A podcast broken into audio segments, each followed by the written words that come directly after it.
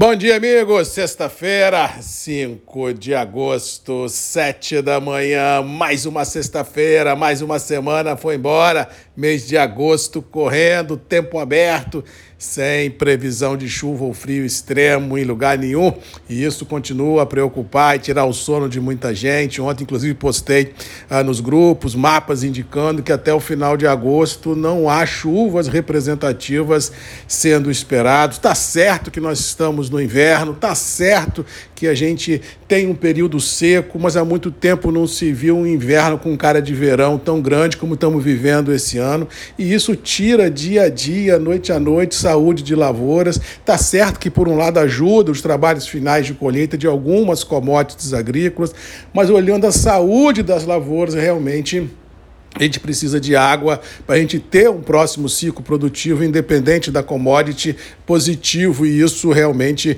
vem deixando tudo e todos literalmente de cabelo em pé e vem causando um certo desconforto nas bolsas internacionais, principalmente naqueles operadores que insistem em apregoar o caos, insistem em carregar posições vendidas na bolsa e, bem ou mal, podem se machucar mais cedo ou mais tarde. Ontem, inclusive, bolsa trabalhou outra vez positivo e, ao que parece para hoje, não há razão para a gente imaginar uma inversão dessa tendência, já que além do complicado cenário climático, a gente ainda tem estoques de certificados já querendo romper os 600 mil sacos de café. É o nível mais baixo em décadas e realmente vem deixando os vencimentos futuros em Nova York numa posição totalmente surreal. Aquele operador que não acredita no squeeze, com estoque de certificado indo para 500 mil sacas de café e com volume de contratos em aberto na Bolsa, é acreditar, é querer acreditar em Papai Noel em agosto ou querer acreditar que não vai acontecer nada e que a, a Bolsa vai passar por isso mesmo, vão trabalhar só papel sem estoque. Mas aí você tira a essência da Bolsa,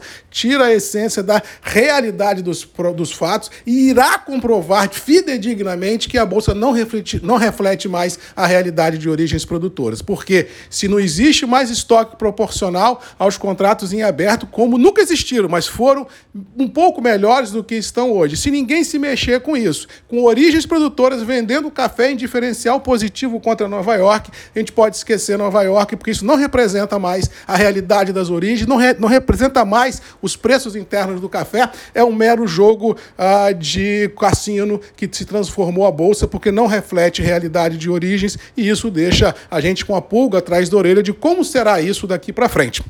Mas, de qualquer maneira, vamos tocar o barco. Mercado interno continua firmes em reais, tanto para Condilon quanto para Arábica, com pouquíssimos vendedores ah, sendo colocados ah, nas rodas, e assim a liquidez inviabiliza o aumento ah, das ofertas de café e deixa os preços independentes de Nova York, dólar ou Londres estabilizados em reais. Resumindo, ansiedade testa limites inimagináveis. É, para hoje, acredito que o quadro se mantém e para o final de semana, sem chuva e sem frio, só calor e tempo aberto, é o que nós temos para o final de semana. No mais, vamos ficando por aqui, desejando a todos uma boa sexta-feira, a vocês da, do leste de Minas, das matas de Minas e do Espírito Santo que estiverem por perto da Coô Café em Lajinha, parece lá, dá um abraço na galera, tem dois parceirões aí do MM, tanto a Paline Alves quanto a VIT, expondo seus produtos. E vale a pena prestigiar quem nos prestigia 365 dias no ano, que são os parceiros MM e que são responsáveis por esses grupos estarem de pé de forma gratuita, levando informação a todos vocês. No mais, boa sexta-feira, bom final de semana, que Deus nos abençoe e até segunda comigo aqui Marcos Magalhães, Voz do Café,